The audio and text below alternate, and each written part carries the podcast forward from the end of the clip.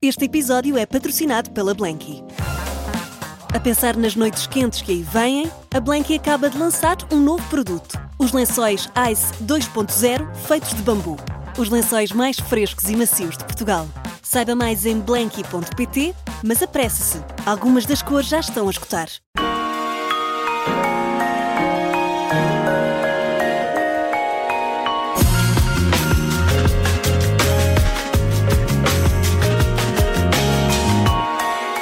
É uma das eh, maiores cientistas portuguesas, diretora do Instituto de Medicina Molecular, autoridade no campo da malária.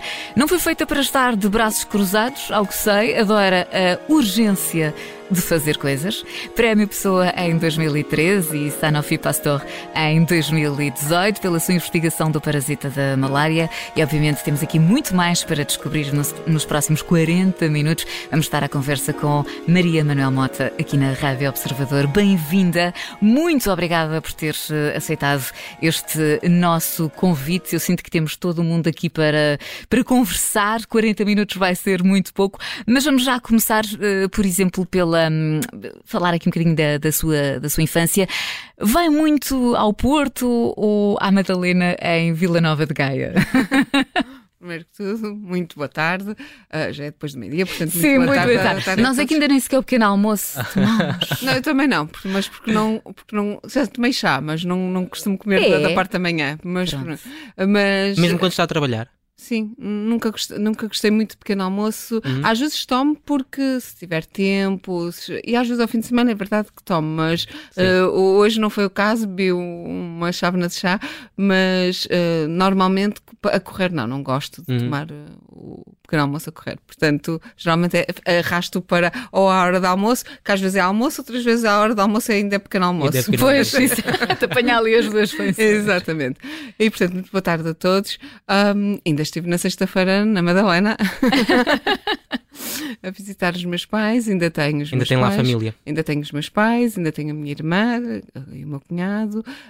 Um, e tenho também uma prima, etc. Portanto, tenho, tenho algumas pessoas ainda de família e, e, obviamente, de vez em quando ainda vou lá. Não tanto quanto devia, sou franca, às vezes, porque os meus pais já são mais velhos e, portanto, eu devia ir mais até de qual que vou. Uh, cada vez agora vou ter que passar a ir mais, porque estão mais, mais velhotes estão, e, portanto, têm mais necessidade que eu esteja lá. Era muito mais, eles vinham cá. Uh, mas sim, ainda vou muito à Madalena Vila Nova de Gaia, que obviamente marcou muito a minha vida vida porque vivi lá 21, 22 anos da minha vida. Eu entendo porque imagino o seu dia a dia e também já percebi pela pesquisa que fiz que ama o que faz, todo o tempo que está, quando está nos laboratórios, está a 100% focada. Como é que nasceu esse, esse gosto? Uh, ao que sei, não tem ninguém na família que tenha não. seguido os mesmos passos. Não.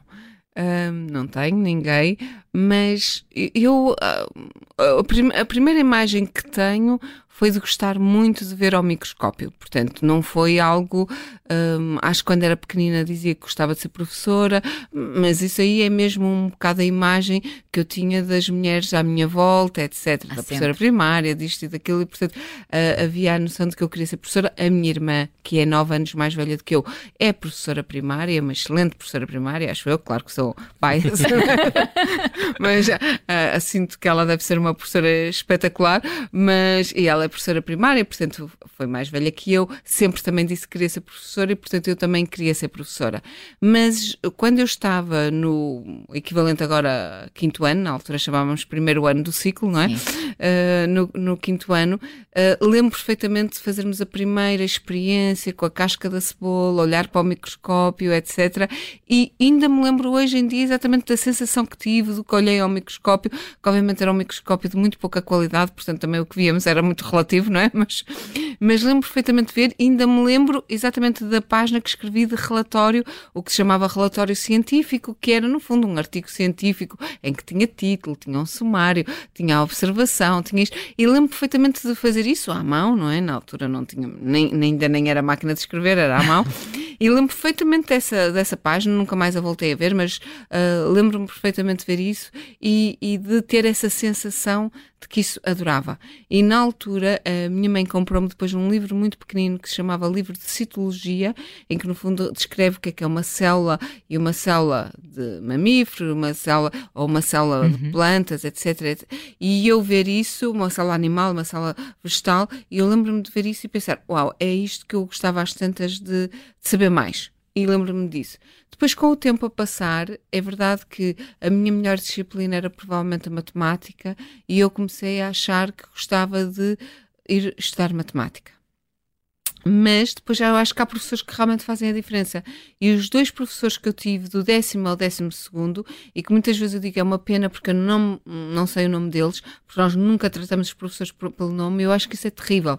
Acho que nós uhum. devíamos tratar todos os professores por, professor qualquer coisa, ou, ou, os ingleses fazem, a senhora tal, ou o senhor tal, etc., ou o professor, um, porque eu acho que é importante lembrarmos depois mais tarde. Eu adorava ser, lembrar de quem era esta professora e este professor, não faço a mínima ideia, mas uh, realmente passei a adorar a biologia, especialmente a microbiologia, tudo que era pequeno, ou seja, eu não tenho paixão. Uh, por documentários da National Geographic. Nunca foi algo, não é? Não acho interesse nenhum a ver a zebra a correr a fugir do leão e esse tipo de coisas. Isso não. Eu também não. Portanto, nunca, nunca tive esse lado, mas comecei a gostar imenso da genética, da microbiologia, de tudo que era pequeno. E, portanto, fui para o curso de biologia, no fundo, a pensar que era isto que eu queria e, e, portanto, entrei para o curso de Biologia, mas depois tenho que dizer que houve uma grande parte do curso que foi um pouco uma desilusão, no sentido de eu há muito macrobiologia e muita ecologia e, uhum. muita, e, e, portanto é muito os animais todos, a taxonomia toda, a parte vegetal, etc, que não é microbiologia, digamos que uhum. e, e, portanto essa parte fila, não é? Sem dúvida, mas lembro-me pensar a contragosto Ainda me lembro de uma vez ir com os, os colegas né, e amigos, etc., para ir ver pássaros. E eu pensei, obviamente isto não é para mim. Não? Acordar às 5 da manhã para estar a ver pássaros, a sério, não, não, vejo, não vejo qualquer interesse nisto, ok? Uh, é, é, é, natural que agora, ao longo, nos últimos anos, obviamente vejo a natureza do, com outros olhos porque estou preocupada com ela mas não posso dizer que sou Sim. bióloga porque tenho esse lado que nunca o tive. Mas a, a, apesar da mãe da Maria Manuel Mota uh, ter pensado que poderia ter uma filha pianista uhum. ou, ou, professora primária uh, ou até uh, ser médica, uh, a, a, verdade é que, por, por, aquilo que nos acaba de dizer, acabou por também ter uma influência importante com esse tal livro uhum. na, na, naquilo que foi a definição da, da sua profissão atual.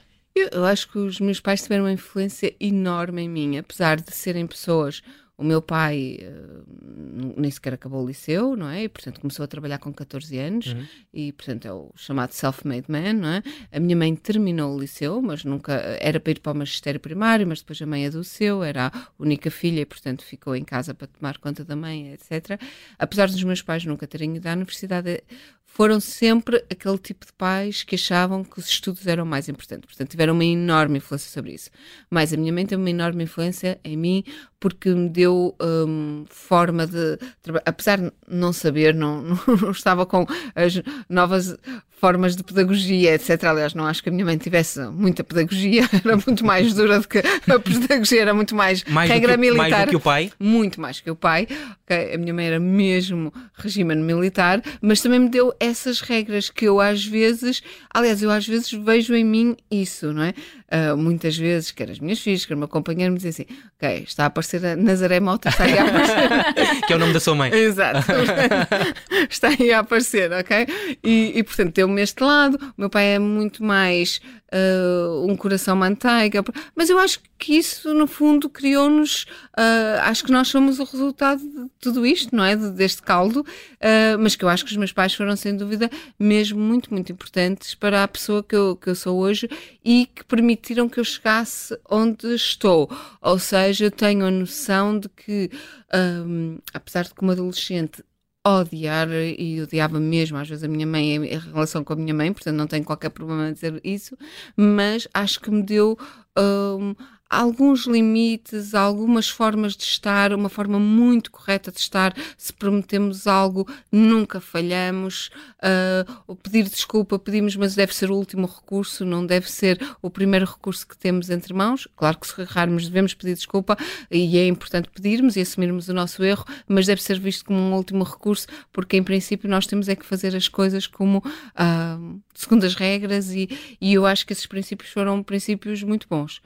Eu acho que nós na altura pensamos sempre, e os pais dizem, mais tarde vais agradecer. E no fundo é isso mesmo, não é? é? Um na altura podemos não entender, é. mas a verdade é que depois também tiramos uh, fruto. Os bons cientistas são também grandes curiosos. Eu acho que não, não imagino que haja um cientista, um bom cientista que não seja curioso, ok? Não, não imagino. Um, eu acho que tem que haver uma curiosidade enorme, uh, quase inata, provavelmente também se aprende e aprende-se a dirigir essa curiosidade. No fundo, o que uh, a educação científica nos permite ter, e foi essa que eu tive, ou seja, depois fui para a faculdade e aí aprendi a encontrar conhecimento, a, a, estudar, etc., que também é muito importante, mas depois quando eu comecei a lidar e a primeira vez que tive uma noção do que, é que era ser cientista foi quando estava a sair da faculdade e fiz o meu mestrado com a professora Maria de Souza, a imunologista no Porto, e portanto tive durante nove meses que estive em contacto, todas as semanas estava em contacto com cientistas diferentes do mundo inteiro, foi a primeira vez que eu percebi, é isto que eu quero fazer, é porque eu via o entusiasmo deles, diferentes pessoas, obviamente, têm diferentes níveis de entusiasmo, mas quando estão ali, especialmente estes que aceitam vir, estudar, vir a ensinar para miúdos que estão a começar, não é? E, e que no fundo vêm transmitir o trabalho deles, não vêm uhum. nos ensinar o que está nos livros de texto, vêm ensinar aquilo que eles descobriram na semana passada, ou no mês passado, ou no último ano, etc. Essas pessoas já têm um entusiasmo inato e, portanto, eu pensei, é isto que eu quero ser, ok? E claro que havia uns que eu gostava mais, como tudo, há uma enorme diversidade, mas digamos que foi aí o caminho que eu comecei a fazer. Mas eu não conheço nenhum cientista uh, de sucesso, eu acho, aliás, eu acho que não conheço nenhum cientista que não, tenha, não seja curioso. O que a educação científica depois nos permite, quando estamos com estes cientistas, quando começamos a fazer nossos mestrados, os nossos doutoramentos, etc., é, no fundo, dirigir a nossa curiosidade. E, e dirigir a nossa curiosidade não é ser um, algo de uh, não podes fazer isto ou podes fazer aquilo. Não, podes fazer tudo, mas é saber fazer perguntas. Porque quando somos curiosos, estamos sempre a questionar. E nós, quando somos miúdos, é isso que nós somos, não é? A idade dos porquês é isso mesmo. É, nós temos o um mundo à nossa volta, é normal que nos questionemos porque é que isto é azul e não é amarelo? Ou porque é que, não é? Porque é que o céu é azul e não é amarelo? Podemos uhum. questionar sobre isso. Porque é que agora, quando tiram as fotografias em Marte, está tudo mais avermelhado do que aqui, não é? Há todas essas curiosidades, mas quando nós temos educação científica, aprendemos que nem toda. As questões são todas importantes, não há mais questões, mas há algumas que nos dirigem para as perguntas certas porque a mesma pergunta que eu posso ter agora podiam ter tido há cinco uhum. séculos atrás, e de certeza que tiveram.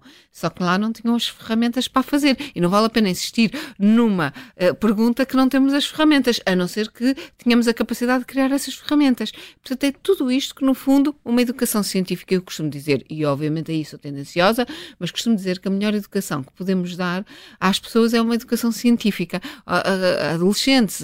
E, e porquê? Porque, no fundo, é a educação que não é para nos ensinar ciência, é para nos ensinar como é que nós podemos questionar, mas questionar da forma mais correta para chegarmos a, a, às respostas. E há, e há de facto momentos eureka. Quando, precisamos, quando pensamos num cientista, pensamos eh, sempre naquele momento em que ele desata os saltos, abre uma garrafa de champanhe e, e festeja muito porque descobriu qualquer coisa num, num, determinado momento. Isto acontece mesmo? Claro que sim. E eu tenho os vários momentos e acho que os sei todos.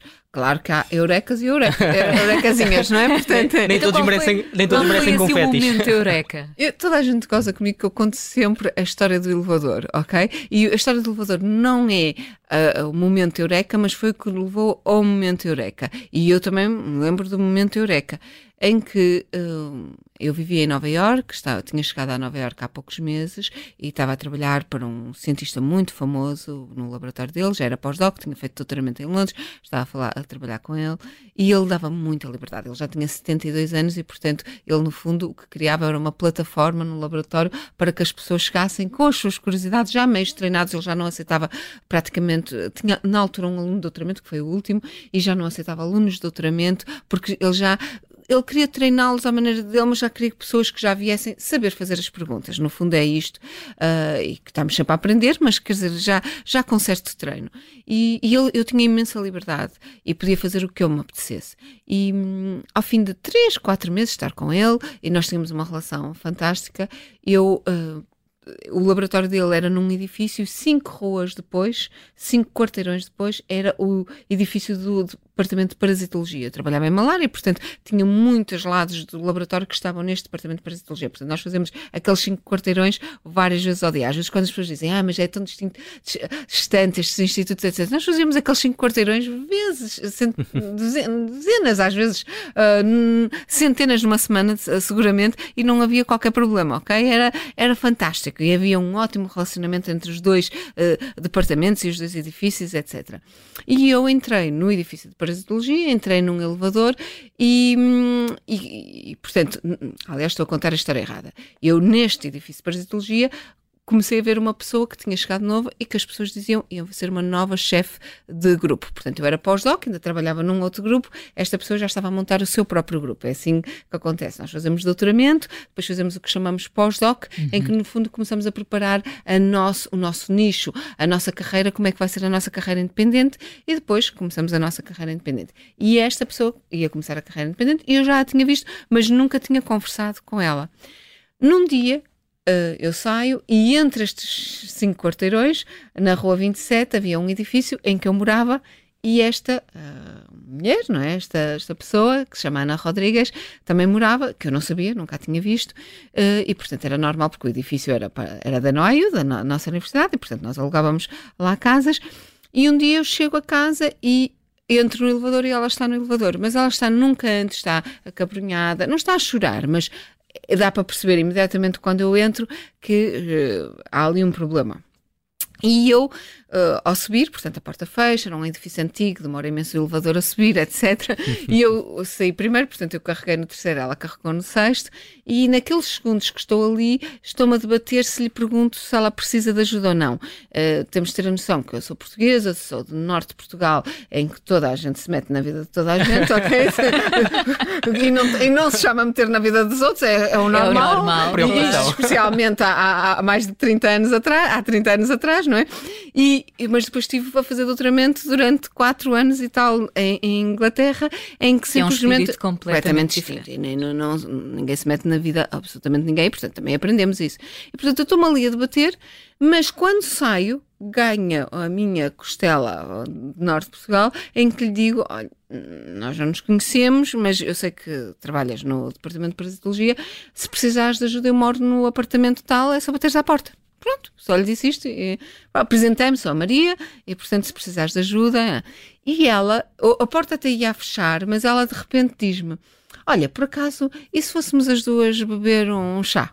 E foi muito engraçado porque ela não disse vamos beber um café ou vamos, vamos beber um chá, ok? E fomos as duas beber um chá, portanto, ainda subimos ao sexto andar, tivemos que subir, descemos outra vez, fomos à rua e estivemos as duas sentadas e ela contou a situação em que estava a viver, porque ela vinha fazer a sua investigação uh, completamente independente, mas a chefe de departamento era conhecida muito por impor um, muito a sua linha de trabalho, ok?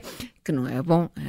A liberdade é algo mesmo muito importante para a ciência, ou seja, se nós queremos uma ciência de qualidade, a ciência que é dita fundamental, as pessoas têm que seguir as suas perguntas, têm que seguir a sua curiosidade, não a curiosidade dos outros, não é? Portanto, isso era fundamental e ela estava um bocadinho. Dizer, obviamente foi-me dada toda a liberdade enquanto no processo de recrutamento, mas agora simplesmente uh, estiraram uma liberdade e querem que eu trabalhe numa linha que eu não me apetece trabalhar.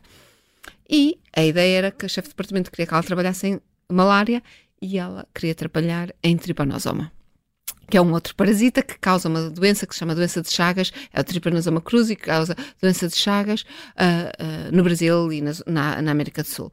E, ela queria trabalhar nisso, e eu disse, mas e, e, o é que queres trabalhar mesmo nisso? E ela disse-me: é que este parasita causa buracos nas células, nas células que, que, e isso é mesmo muito importante. E eu estou interessada em saber como é que a célula se remodela quando enquanto um, tem um parasita à sua frente que lhe faz um buraco, não é? E como é que ele, a célula sobrevive, como é que acomoda o parasita, isto e aquilo. E isto, o engraçado disto, é que eu 24 horas antes tinham-me convidado para dar aulas na NYU, um, para os alunos de medicina, e o professor que estava responsável por isto era uma pessoa também mais velha, já com os seus 70 anos, etc., e que era o professor responsável pela, pela cadeira, etc., e simplesmente mostrou-me, eu passei a tarde com ele, ele a mostrar-me filmes que tinha feito há 10, 15 anos atrás, com o parasita da malária, e de repente, num dos filmes, eu tinha visto o parasita a fazer um buraco nas células. E eu disse, mas aqui está ele. Pois, nunca consegui publicar isto, porque consideraram um artefacto, porque o parasita da malária realmente não faz buracos, isto e aquilo, aquilo outro, etc. E eu disse-lhe, olha, Ana, às tantas tenho um projeto ideal para ti para conciliar isto. E ouvi isto. No dia seguinte fizemos, fomos ver as duas, começamos a trabalhar juntas em segredo. Ou seja, eu não disse ao meu chefe porque eu tinha muita liberdade de horários, etc. Portanto, podia fazer o que quisesse. Não lhe disse logo imediatamente, porque ele podia achar que era louco completamente estarmos a fazer aquilo. Começamos as duas a trabalhar. Tivemos aí seis, nove meses que ninguém sabia que estávamos a trabalhar juntas. Víamos muito juntas a conversar, isto, aquilo, eu no laboratório dela, mas quer dizer, como eu disse, somos muito livres para fazer. Claro. E ao fim de nove meses apresentamos no departamento de trabalho que estávamos a fazer e passado ano e meio, dois anos, estávamos a publicar um artigo na Science porque pela primeira vez mostramos que o parasita da malária, assim que é depositado na pele por um mosquito, tem a capacidade de atravessar células e isto é essencial para ele conseguir chegar ao fígado e para, no fígado, encontrar o seu nicho e conseguir se estabelecer no nosso corpo. E, portanto, foi algo que eureka. simplesmente. Uh, ou seja, o momento do elevador não é um momento eureka, mas levou a uma relação entre nós. E eu lembro-me do primeiro momento que fizemos fala. a experiência para mostrar. Porque uma coisa era ver o filme, outra coisa era nós mostrarmos que aquilo acontecia. Claro. E, uh, obviamente, criámos uma relação de, uh, de colegas maravilhosa, eu e a Ana Rodrigues. ao mesmo tempo, somos grandes amigas e fizemos uma grande descoberta que mudamos o, o, o, o, ciclo de vida do parasita. Como é que ele chega ao fígado e como é que hum. ele simplesmente se estabelece numa célula hepática. E, portanto, esse momento Eureka, ah, claro que me lembro perfeitamente e muitos outros, ah, felizmente, ao longo da minha Sim. carreira. A participação das mulheres na ciência toca-lhe de forma particular? Muito. Uh, mas não só da participação das mulheres na ciência, mas como a participação das mulheres em toda a sociedade. Nós muitas vezes, eu não me canso de dizer isto porque eu acho que é, é, muito importante esta mensagem. Nós lidamos com isto como se nós fôssemos uma minoria e, portanto, estamos a fazer um trabalho para que uma minoria esteja presente e representada. Nós não somos uma minoria. As mulheres são cerca de 50% das. Eu, quando digo cerca de 50%, porque uh, que há dias estava a fazer um Zoom durante a pandemia e disse num Zoom, numa coisa sobre uh, mulheres, na altura de, de, de 8 de março, em 2021 ou qualquer coisa assim, e disse: as mulheres são 50%. E a minha filha adolescente disse: mãe, não mintas, não mintas.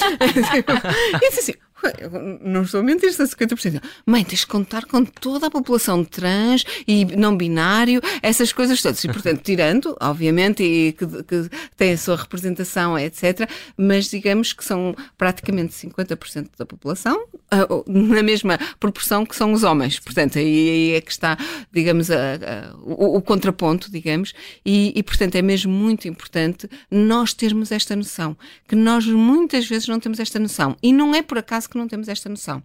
Eu, uh, há uns anos atrás, vi uma tipo TED Talk, não é TED Talk, mas é uma, uma talk assim que está online, da Gina Davis, que é uma atriz de, de Hollywood, Sim. e ela tem uma fundação, criou uma fundação sobre a representação das mulheres no cinema, nisto e naquilo. E ela usa mesmo um método científico, portanto, tem muitos cientistas sociais a trabalhar com ela para, para fazerem isto. E é incrível quando chegamos à conclusão que nos filmes de Hollywood, mesmo os cenários apenas 22% são femininos. E a explicação é porque depois, quando tem que. Estamos a falar, por exemplo, numa rua em Nova Iorque, de um filme, não é? Uhum. Que é tudo liberto. E aquilo são tudo, obviamente, pessoas contratadas para sim, passar sim, ali sim, nas ruas, isto e aquilo.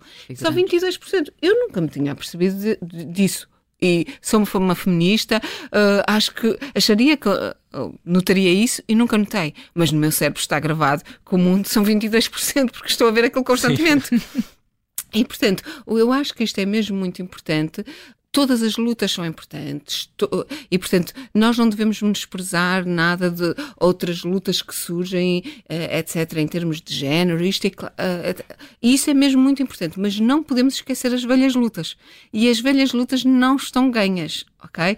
As mulheres não têm uma representação na sociedade uh, de igualdade de oportunidades e isso é realmente, eu acho que muito grave, passado todas estas décadas. Uh, e na ciência eh, não é diferente. Nós temos em Portugal, sendo que Portugal é um relativamente falando um bom exemplo, ou seja, temos muitas mulheres na ciência, mas na pirâmide as mulheres estão muito na base estão uh, só para terem uma noção, quer dizer, são mais de 70% as mulheres que entraram, por exemplo, na medicina. Eu falo da área uhum. das ciências da vida, e se for às faculdades de, de ciências da vida. Já são mais mulheres do que homens. São mais mulheres que homens que entram na, nas faculdades, mas isso não se reflete de, topo, de todo no, uh, nas chefes de grupo em, a fazer a investigação, ou nos chefes de serviço num hospital uhum. ou numa faculdade, etc. E, portanto, todo o mundo académico, e obviamente se formos para o mundo empresarial, provavelmente ainda é pior. Hum, Portanto, sim, sim, sim. É, estão representadas, mas não estão representadas está, no topo. E está surpreendida com os casos de assédio que têm vindo a público nos últimos tempos eh, no, no, nos meios científicos e académicos? Uhum. Eu não estou, não estou surpreendida porque assim, Portugal não ia ser uma exceção. Nós temos a noção de que às vezes, se não falarmos nos assuntos, eles não existem, não é? E, portanto, mas quando surgem uh, nos Estados Unidos, etc., isto não vai ser nada diferente. Em todas as instituições que há uma escala de poder, e há em todas, não é? Há sempre chefes e há pessoas que obedecem, não é? E, portanto, há sempre pessoas que nessas posições de poder têm tendência a abusar do poder. E por isso é que às vezes o poder tem que ser rotativo. É por isso que os governos têm que ter poder rotativo, eh, tudo, não é? Em todos os poderes, seja o governamental, seja nas empresas, etc., tem que ser rotativo, porque senão há uma tendência para o abuso do poder. É provavelmente não, não, sou perita nisso, uhum. mas imagino que até provavelmente uma característica do ser humano, não é? De, de claro. ter de fazer isto. E, portanto, no mundo académico não vai ser nada diferente. Mas, dizendo isto, acho que nós também não temos que reinventar a roda. Ou seja, a roda já foi inventada e eh, quando eu há 30 anos estudava em Inglaterra, uh, já se falava do cuidado que nós tínhamos que ter em relação a isto. E depois criam-se regras, e há regras muito simples. Eu tenho que dizer uh, que ontem houve um, um, artigo da Susana Peralta no público, penso que foi ontem ou ontem, mas penso que eu li ontem, uh, da Susana Peralta um pouco sobre isto, que é muito pragmático, que eu acho que é, é exatamente isso que nós devemos fazer. É, há maneiras de criar que o sistema Seja, e não é só fazer as queixas ou não, é, nós às vezes achamos que é muito ridículo, às vezes nas séries americanas, não é? De termos que declarar se hum, namoramos ou temos um caso com um colega nosso ou isto ou aquilo que outro. Mas isso faz parte da vida, porque uhum. temos que declarar, porque se essa pessoa fosse uh, hierarquicamente superior a nós, uhum obviamente essa pessoa deixa de ter a mesma capacidade. Claro. Todos nós somos tendenciosos, vai achar que essa, uhum. o trabalho dessa pessoa é maravilhoso. Mas também, quando essa pessoa, às tantas, acabar com outra pessoa, vai achar que o trabalho. Claro, não é? Que isto, isto, funciona para o bem e para o mal. Portanto, este tipo de, de relações humanas, e todos somos humanos e lá, lá estivemos. E, obviamente, isto depois há uma tendência que, como na hierarquia temos mais homens, normalmente nestas situações de abuso, vamos ter um homem que simplesmente abusa de uma pessoa hierarquicamente inferior ou que está dependente dele Uh, e que vai abusar. E, e portanto, no caso da ciência, obviamente, num instituto como eu dirijo, é normal que eu espero que toda a minha faculty, e quando eu falo faculty, é os chefes de grupo, os chefes de departamento, etc., se se envolverem com uma pessoa que é, digamos que está dependente da cidade, que eu Sim. tenha que saber. E não sou eu, são os recursos humanos. Ou seja, eu como diretora não tenho que saber. Os recursos humanos terão que saber que não têm que me dizer a mim. Claro, têm claro. que tomar regras sobre o assunto. Hum. Ao mesmo tempo é normal, que também não tínhamos isto, atenção, que tem que se criar com o tempo, é normal criarmos algo que nós tínhamos e achávamos que os recursos humanos eram suficientes para as pessoas, por exemplo, poderem fazer queixa. Mas foi-nos trazido, por exemplo, pelos nossos alunos de doutoramento, uh, que às tantas não deviam ser os recursos humanos quando quisessem fazer queixa, porque não se sentiam à vontade, porque sabem que aí os recursos humanos, para tomar uma ação, têm que se estão dependentes da direção. Claro. E, portanto, achavam que devia ser uma comissão fora. Independente. Independente. Então criou-se uma comissão de três pessoas, no nosso caso, que nenhum tem ligação à direção, tem e-mails diretos em que as pessoas. Claro, quando é preciso tomar ações, estas, esta, esta comissão toma uma decisão E e, reporta. reporta e a direção aí tem que tomar a decisão, não é? Mas e tem que tem que executar essa decisão. Mas digamos estar, mas também é um, um caminho a ser feito, ou seja, também não vamos dizer não há anjos brancos. Nós enquanto estamos a fazer, foram os próprios alunos de doutoramento que nos chamaram a atenção que às tantas a maneira como nós estávamos a fazer não é Claro. correta e nós tivemos que nos questionar se é ou não. Claro. Ah, e, e nós achávamos, não, mas porque os recursos humanos são independentes? Não, não são independentes porque, obviamente, eu também decido se eles têm emprego ou não. Sim, Claro. sim, sim, sim, sim. E, e eu também sou uma grupo líder, não é? Até pode ser uma queixa contra mim. Portanto, Claro. eh, e portanto. E, e não é fácil as relações humanas, temos que pensar, e portanto não vale a pena pensarmos que há uma, uma forma mágica, mas também não temos que reinventar a roda. Já foram vários sistemas eh, experimentados, especialmente no mundo anglo-saxónico, em Inglaterra, nos Estados Unidos, etc. E nós temos que ir vendo o que é que foi tentado e o que é que podemos adaptar. A, a, a Maria Manuel Mota já disse recentemente que não pensa ser Ministra da, da, da, da Saúde. ah, por Da isso acho saúde, que- nunca. Ah, da, da saúde, da ciência, por isso, da, da, da ciência. Ah, por isso acho que lhe podemos perguntar qual é a avaliação ah, que faz das políticas ah, que estão viradas precisamente ah, para a ciência nos últimos anos. Portugal está no caminho certo? Eu acho que Portugal não está no caminho certo, ok? Eh, e não está no caminho certo porque há o que se diz e o que se faz. E, e eu geralmente escrevo várias vezes sobre isto. É pá, deixem de, de dizer tanto e façam mais, ok? E eu acho que nós não estamos no caminho certo. Nós não podemos continuar a dizer que a ciência é o motor da sociedade, ah, que, que o conhecimento é o motor da sociedade, que precisamos disto. E não temos ações para isso. E as ações são muito simples. É, é preciso ah, haver regras, como é que elas fazem, e haver financiamento apropriado ao- àquilo que nós sonhamos ter. Claro que nós sabemos que o, financiamento não estica para todos e todos em todas as áreas acham que a área é mais importante. A educação é importantíssima. E atenção, sou eu a primeira a dizer a saúde é importantíssima. E sou eu a dizer, ok? Portanto, eu nem sequer preciso de estar nessas áreas especificamente para dizer essas áreas são importantíssimas. Mas a justiça é importantíssima. Obviamente, sem justiça não há um Estado de Direito e, portanto, não funciona nada. Portanto, e obviamente quando há uma manta, se um puxa para o lado, descobre o outro, não é? E, e isto é algo que nós temos que pensar às tantas no global. Não, não serei eu, porque não, não me cabe a mim, nem, nem eu teria essa capacidade de o fazer. Mas temos que encontrar as melhores pessoas para pensarem num sonho. Eu acho que muitas vezes nós discutimos o dia a dia, mesmo quando vocês estão aqui a dizer as notícias, etc. E, portanto, é uma crítica, mas não, não o vejam como uma coisa pessoal, É, ok? é normal. Portanto, é, nós lidamos com o dia a dia, sempre nas nossas notícias, nos nossos mídias, etc. E tem que haver espaço para pensarmos o futuro, para sonhar com o futuro. O sonho não quer dizer que se vá concretizar, porque o sonho é mesmo, é bom que seja tão ambicioso que seja difícil de concretizar, mas que nos faz trabalhar para o tentar concretizar. E eu acho que isso é algo que nos falta como comunidade, como povo, eh, falta-nos isso, pensarmos o que é que nós gostaríamos que Portugal ou que a Europa fossem daqui a 50 anos. O que é que nós gostaríamos mesmo que fossem? E depois vamos trabalhar em conjunto nas diferentes pastas, e que são diferentes pastas para isso. Na ciência, eu acho que é um pouco a mesma coisa. Eu acredito profundamente numa sociedade baseada no conhecimento.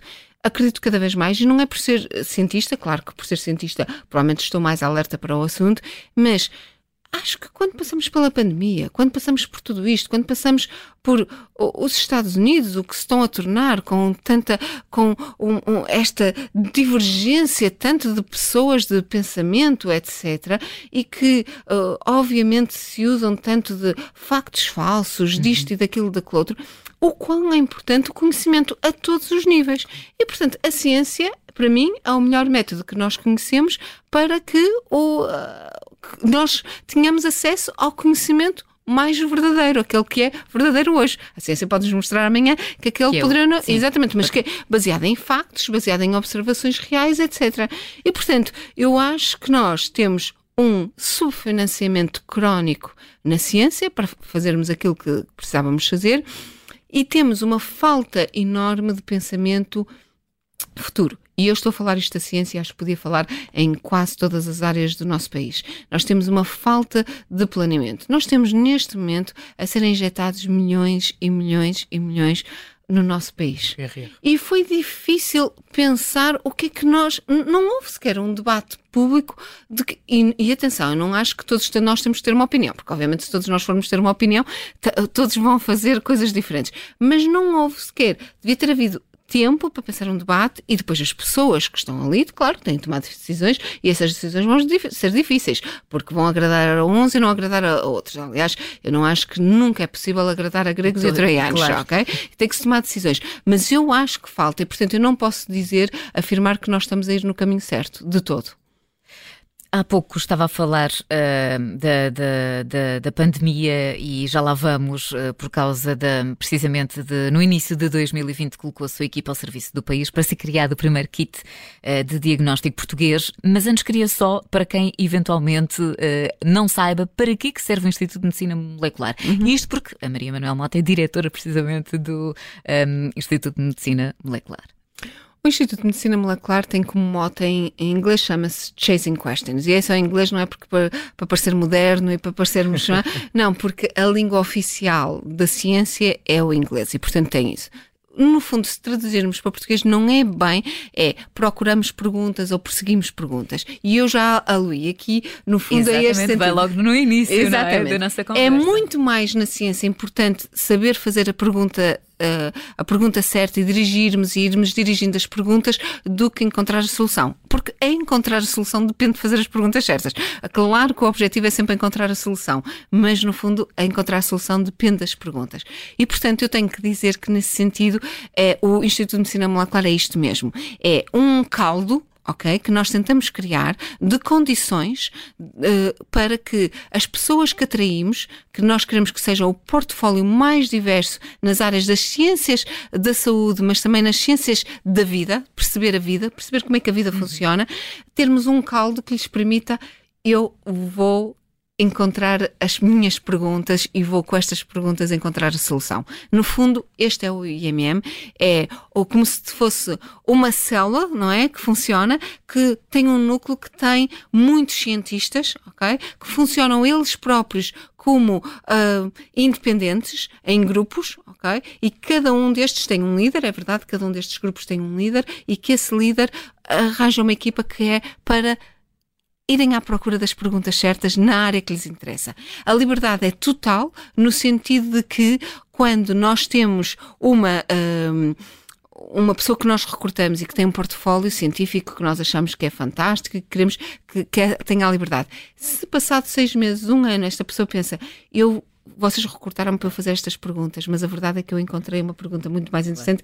É, vai ter completa liberdade. Claro que será avaliado, e no Instituto de Medicina Molecular esta avaliação acontece de 4 em 4 anos, e há toda uma comunidade internacional que vai dizer se isso foi a decisão certa ou não. não é? e, e, tudo, tudo na vida tem consequências, não é? Claro, As ações têm sim, consequências. Sim. Mas é, há uma liberdade. Mas também é importante trazer para, para as pessoas, porque grande parte do financiamento que nós usamos destas pessoas são os próprios. Uh, uh, impostos que as pessoas pagam, não é? Porque uhum. nós também recebemos, uh, que sejam europeus, sejam uh, portugueses, etc., são impostos às pessoas e é importante as pessoas perceberem que há uma liberdade total, mas não há uma liberdade total. Vou fazer o que me apetecer, se eu me apetecer sentar no, no sofá todo dia. Não. Há uma liberdade total, mas que é com consequências. Se a pessoa, nessa liberdade, e tomou ações que não foram as corretas e não é produtiva o suficiente, terá consequências. E, portanto, é neste uh, trabalho uh, de responsabilidade também que nós usamos todos os recursos que, que nos são colocados ali. Mas, no fundo, este é o IMM.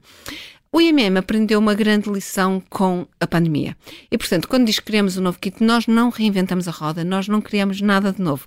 Não havia, era kits a chegar a Portugal sim. e nós pensamos, ah, que é que se for fazer? kits vai ser todos os reagentes químicos, etc. Nós temos é que usar produtos químicos que estão cá e, portanto, fizemos uma parceria com uma empresa portuguesa, a NZI Tech, que produzia uhum. este tipo de produtos e fizemos o nosso, é, é tipo que querem fazer o melhor bolo de chocolate do mundo. Uhum. E há uma receita, a receita não está completa, porque há sempre o segredo, etc. Mas nós somos cientistas, conseguimos encontrar os segredos, não é? E pegamos nos, nos ingredientes que tínhamos em casa e com os de casa fizemos. E, portanto, fizemos isso. Mas também foi algo que uniu muito o Instituto, porque muitas pessoas sentiram, uau, nós podemos mesmo contribuir direto, nós dizemos sempre que contribuímos com o nosso conhecimento Sim. para a sociedade, mas ali sentiram que estavam a contribuir diretamente. Diretamente em vez de estar logo, não é uma coisa que acontece em logo. casa a ver HBO ou Netflix uhum. ou não uhum. sei o quê, simplesmente estavam ali a contribuir. E, e, esse foi um impacto enorme. Nós fizemos com mais 21 eh, instituições científicas, atenção que não foi só o IMM, nós, a, a verdade que uh, fomos muito rápidos, mas todas as instituições científicas do país se juntaram e cobrimos os lares todos de Portugal. Foi uma coisa maravilhosa no, no primeira, na primeira, digamos, onda, que nós achatámos a, a, a curva, nós achatámos o a plano, curva. Passámos ao plano Exato, portanto, mas estivemos todos muito envolvidos e acho que foi um trabalho incrível. Uniu muito a comunidade, mesmo dentro do IMM e das várias comunidades científicas, e, portanto, a partir daí começamos a criar um plano para ter um braço armado de, do IMM que não tem o, uh, digamos, a liberdade que os outros investigadores têm. É, vai ser algo entre uma academia e uma empresa e que nós vamos ter, vamos trabalhar por missões e vamos ter uma missão, que nós chamamos a missão, o Covid foi a nossa missão zero e agora vamos ter outras missões em que nós vemos, encontramos problemas que a população tem, problemas de saúde, na saúde humana e que tem problemas e que nós vamos tentar encontrar soluções. E esses cientistas foram treinados para serem livres, etc., mas estão preparados para abdicar um bocadinho dessa liberdade para poderem contribuir de outra forma. Porque a ciência também é isso tudo. A ciência tem todos estes lados, não é? Uh, tem um lado de liberdade enorme que não pode ser nunca questionado, mas também tem um lado de, às vezes, oferecermos, e nem todos. Uh, isto é como todos, não precisamos todos gostar do amarelo, não é? Claro. E, portanto, eh, gostamos de coisas diferentes e, portanto, queremos criar, digamos, um, um braço uh, aqui e que nos candidatamos a um orçamento, a um projeto europeu e que tivemos financiamento para isto e que temos um bom financiamento, quer de fundos, uh, portanto, vindo de, uhum. diretamente da Europa, quer do, do orçamento de Estado, porque há uma parte governamental que para este fundo tinha que ser co-fund, quer de instituições privadas como a Sociedade Francisco Manuel Santos, que estão todos a pôr e, para portanto, criarmos este, este núcleo aqui, este braço, o que quiserem chamar, uh, menos livre, mas muito que tem por objetivo entregar algo muito interessante. Numa, numa, numa entrevista que a Maria Manuel Moda deu ao Observador há, há, há cerca de dois anos, uh, falava de uma das suas filhas que na altura estava preocupada uh, porque tinha sido aprovada uma vacina para, para a malária uhum. e, e, na altura a Maria Manuel Moda dizia com graça que a sua filha achava que se havia uma solução para a, para a malária, portanto também ia ficar uhum. desempregada. esta ideia, na minha minha opinião, não é completamente descabida, porque, por exemplo, nós jornalistas todos os dias criamos problemas, portanto vai ser difícil ficarmos eh, sem trabalho, mas, mas os, os, cientistas todos os dias trabalham para encontrar uma solução para uma coisa e, portanto, eh, o mais certo é de facto ficarem um dia sem trabalho para fazer, não é assim? Não, porque a nossa curiosidade não acaba. Vão eu... sempre surgir outras claro, questões. E, portanto, e outras... uh, mesmo que haja uma vacina muito eficaz para a malária, uh, a minha curiosidade de como é que o parasita que se chama plasmódia, é por isso que eu trabalho, funciona, não acaba completamente e a vacina pode ter um tempo de vida limitado, etc. Portanto, nunca se deve completamente abandonar, perceber o mundo como é que ele funciona. E o que o cientista faz é perceber o mundo como ele funciona e, portanto, até percebermos tudo que nunca vai acontecer. Ainda como falta é que muito, falta né? muito. um longo caminho. Dizendo isto, claro que vai ser muito mais difícil. Imaginem que se encontra mesmo uma vacina altamente eficiente para a malária. Os fundos todos que existem no mundo inteiro para a malária diminuem imenso, que já são curtos e vão hum. diminuir imenso. Mas está é? otimista quanto ao futuro no que diz respeito em particular à malária? Ah, eu estou, ah, estamos cada vez mais perto. Estamos sempre mais perto do que, que estávamos, não é? E portanto eu sou uma otimista e portanto é, é fazer o caminho para estarmos. Uh, eu não acho que devemos pôr os cestos todos no mesmo os ovos todos no mesmo cesto e, portanto, não devemos estar só a trabalhar numa vacina ou só a trabalhar num fármaco, etc. E o nosso laboratório trabalha a perceber como é que o parasita funciona. A verdade é que eu me apaixonei por um organismo que se chama plasmódio e quero ver como ele funciona. Mas eu acho que é esse conhecimento, o, o facto de nós sabermos como o parasita atravessa, publiquei em 2001 e neste momento um membro da minha equipa está a perceber que provavelmente a vacina só funciona porque o parasita atravessa e cria um tipo de resposta imune que tem a ver com isso. E, portanto, há sempre forma, o nosso conhecimento tem imensa. Uh, o, o, conhecimento que os cientistas uh, uh, fazem, na altura não percebem exatamente em que é que ele vai ser útil ou não. Mas, décadas depois, ou às vezes poucos anos depois, e nós todos observamos isso com a Covid. As vacinas que funcionaram melhor foram vacinas de RNA, mas temos que dizer que há três ou quatro décadas que pessoas estão a estudar moléculas de RNA e quando começaram, muitos achavam que era uma molécula de transição. Portanto, Portanto, não era propriamente algo muito importante, era muito mais importante uhum. o DNA do que o RNA. E, portanto, eles tiveram que ter essa curiosidade, teve que alguém não gostar uh, do mainstream, que era o DNA, e passar a uhum. gostar do RNA e começar a ter curiosidade sobre ele. Portanto, eu acho que estou muito positiva, acho que vamos encontrar cada vez soluções melhores, mas não estou preocupada porque vamos, a minha curiosidade, se, algo foi descoberto, obviamente, eu não me interessa fazer aquilo que já foi feito. Só me interessa, a ciência só se interessa por fazer algo que ainda, ainda não foi não explicado. Foi. Uhum. Tem que ser sempre novo. Senão não é ciência. Só mesmo para terminar, estamos mesmo na, na, na reta final e eu acho que todos nós conseguimos eh, sentir a paixão e a alegria com que fala um, exatamente da, da, da, ciência. Há aqui duas coisas que ficaram muito claras. Primeiro, a curiosidade, uh, não é? Que, que, é necessária. E depois, quando vai para casa, é fácil desligar esse chip. Uhum. Durante muitos anos da minha vida não foi. E não é nunca completamente, ok? Mas também a idade, não sei, já estou mesmo mais velha, estou mesmo mais velha. A, a, a, relativizar as coisas, ok? A tentar uh, encontrar aqui um equilíbrio. Exatamente. Uh, eu acho que sempre tive um. Tentei sempre ter um equilíbrio, mas era sempre fui bastante acusada de não conseguir meter a chave à porta e deixar a ciência por trás da porta. Sempre. Pela família? Assim, acusado é relativo, não, não, atenção, não, não, acusar é uma palavra muito forte, sim, mas, sim. mas sempre fui mencionado, perceber. não é? Claro. Mas, mas tenho que dizer que cada vez com a idade tenho mais a capacidade de relativizar, que acho que as pessoas queixam-se muito que ficam mais velhas e que é horrível ficar mais velho. Eu tenho que dizer que eu adoro, adoro, adoro ficar mais velha, porque senão eu vivia numa, eh, sempre vivi numa ansiedade, ou seja, não tenho pânico, não tenho, nunca tive momentos de pânico ou de ansiedade, não é esse. Mas é a vontade de querer fazer mais, mais, não é? E portanto é, é, realmente cansativa, é realmente cansativa. Eu lembro-me quando fiz 40 anos, uh, fizeram-me uma festa surpresa, o meu marido na altura fez uma festa surpresa surpresa, etc. Eu cheguei, tenho amigos, e, e eu estava a chegar do trabalho e, obviamente, precisava de tomar um banho, qualquer coisa assim, mas já estavam lá as pessoas, etc., em casa, e as pessoas fizeram muito esta pergunta, ou pelo menos antes, então, estás deprimida, isto e aquilo, porque estava a fazer 40 anos. Já foi há muito tempo, ok? Porque já fiz os 50, ok? Portanto, isto já foi mesmo há muito tempo, e na altura já me perguntavam, estás deprimida, isto e aquilo. E eu lembro-me de estar uh, depois no chuveiro e a pensar assim, epá, eu nem tive tempo ainda de pensar se estou deprimida ou não, mas estou deprimida ou não. E a minha preocupação não foi estou deprimida porque já vivi quase tudo. Foi pensar, bem, mas eu agora tenho 40, provavelmente vou viver até aos 80, ainda tenho 40 anos. Pá, isto é demasiado cansativo. Eu acho que não consigo viver mais com 40 anos ritmo. com este ritmo. Portanto, há todo um lado depois de que a pessoa, quando fica mais velha, uh, ou pelo menos eu, não quer dizer que sejam todos, eu não acho que perdi energia, tenho muita vontade de fazer coisas, tenho, uh, e cada vez tenho vontade de fazer coisas diferentes, isto e aquilo, mas há um lado que relativizo. Ou seja, quando há um problema, relativizo mais do que quando há, há uma década ou duas atrás. É. é cada vez melhor. Portanto, acho que isso ajuda. Obrigado. Muito bem. Foi um prazer estar aqui à conversa com. Obrigada. Isto o tempo passa mesmo a, a, voar, mas muito e muito obrigada. Estivemos hoje à conversa com a Maria Manuel Mota em 40 minutos, uma das maiores cientistas portuguesas. Mais uma vez, muito obrigada. Muito obrigada. Obrigado.